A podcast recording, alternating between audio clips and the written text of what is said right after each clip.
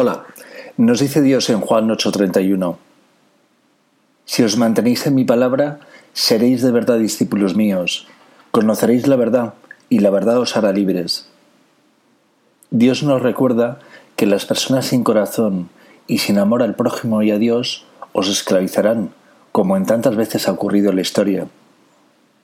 Los mentirosos y sus reyes os empujarán a participar en las guerras que ellos mismos promueven. Se vendían como la libertad, pero cuando inicien sus guerras os obligarán a matar por ellos. Algunos de estos mentirosos incluso cogerán la bandera santa del cristianismo para fomentar el caos, las venganzas y acabar con la paz. Cuando se quiten las máscaras, veréis al homicida que llevaban dentro el mismo homicida que se rebeló contra Dios, porque quería que las personas le adoraran a Él y no a Dios. Seguro que os suena. Si encontráis a alguien dentro de la iglesia promoviendo esta prostitución, no financiéis sus maldades o seréis cómplices de su pecado.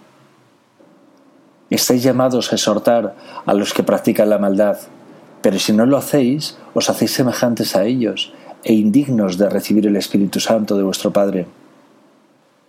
Si os esforzáis por caminar con Dios, seréis hoy mismo libres. Si queréis ser de verdad como Dios, Él mismo os regalará su Espíritu Santo. Los católicos no predicamos la muerte futura, sino la vida eterna presente. Predicamos a Dios con nosotros eternamente. Dios venció la muerte, que es el pecado, y vosotros estáis llamados a vencerla también. Las personas ingratas os empujarán a mentir, a engañar, a robar y a matar al prójimo. Pero con el Espíritu Santo de Dios, que es su palabra, seréis fuertes, venceréis y no podrán dominaros jamás. Seréis libres. Una vez identificado el problema, con vuestra perseverancia y vuestra oración, sacad vuestra buena justicia y realizad obras buenas, imitando a Dios. Amad a los malos, pero despreciad sus pecados y sus maldades. No les neguéis vuestra oración, como buenos padres y madres espirituales que sois. Tomando como referencia el tiempo celestial, Jesús resucitó ayer, y vosotros sois sus primeros discípulos. Y ha venido a este mundo a regalaros su Santísimo Espíritu, para que seáis libres como Él es libre. Si gestionáis con eficacia las pequeñas cosas diarias, en vuestro trabajo y familia, también sabréis administrar las grandes cosas de su reino. Manteneos en comunión en vuestro pequeño desierto de Galilea, en vuestro pequeño espacio interior con vuestro Padre y vuestra Madre la Virgen.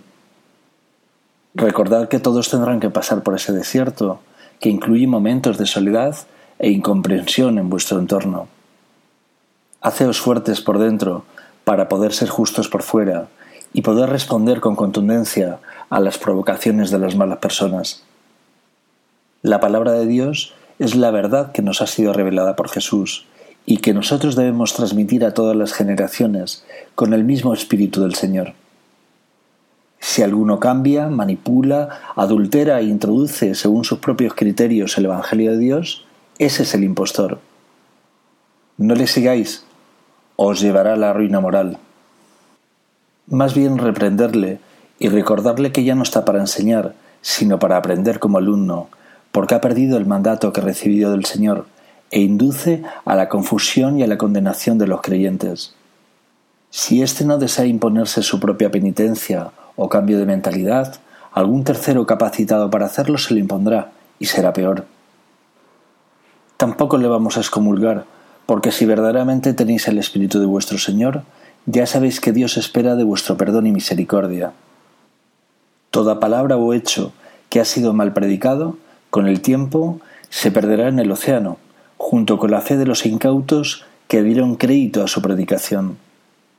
Su pared caerá en la desgracia, y su muro ya no se levantará, porque fue predicado desde el engaño y la mentira, y no fue infundido por el Espíritu Santo de Dios.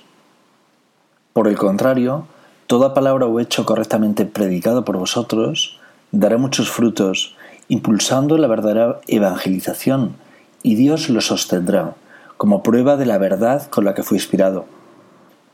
Vosotros estaréis colaborando con vuestro Dios en su creación, antes de que llegue el séptimo día, donde todos descansaremos al tener todas las criaturas el Espíritu Santo de su Creador. No pretendéis conciliar este mundo con Dios. Todos los que lo intentaron anteriormente murieron en su fe. Recordad que este mundo aborrece a Dios. La corrupción de este mundo en nada debe parecerse a vuestra vida. ¿A qué esperáis? Decid todos al Señor si quiero,